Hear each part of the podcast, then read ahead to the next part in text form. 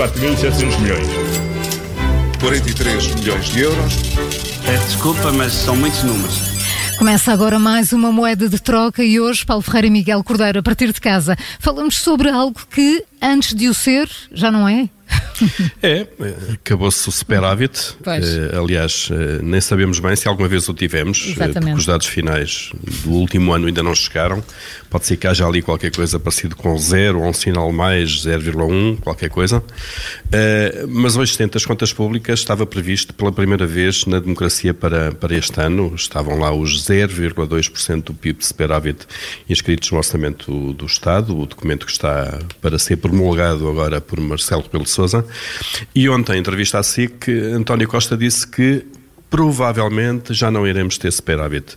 Bom, isto é claramente um eufemismo eh, que, com o que se adivinha, com aquilo que já se está a passar, não só não iremos ter um superávit, como vamos certamente voltar a ter déficits relativamente volumosos.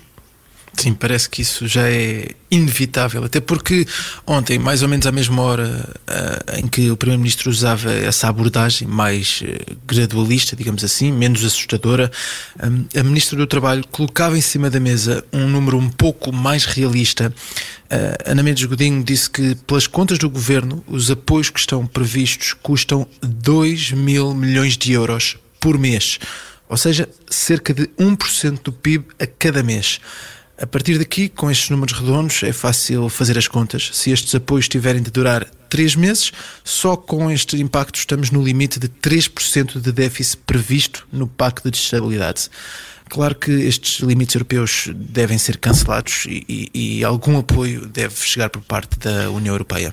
É, terá, terá de chegar esta devastação obrigará, eh, por exemplo, olhar de novo para o orçamento europeu, aquele orçamento para os fundos comunitários para os próximos sete anos, as chamadas eh, perspectivas financeiras que estavam a ser discutidas e que estavam a dividir muito os vários países, entre os países eh, contribuintes líquidos e os países recebedores líquidos, nos quais se inclui Portugal, e este abalo uh, não deverá deixar pedra sobre pedra naquilo que estava a ser debatido nesse, nesse terreno. Uh, é um grande desafio uh, à Europa, à União Europeia, às suas instituições, uma crise global sem fronteiras e que não pode ser atribuída à indisciplina orçamental de alguns países.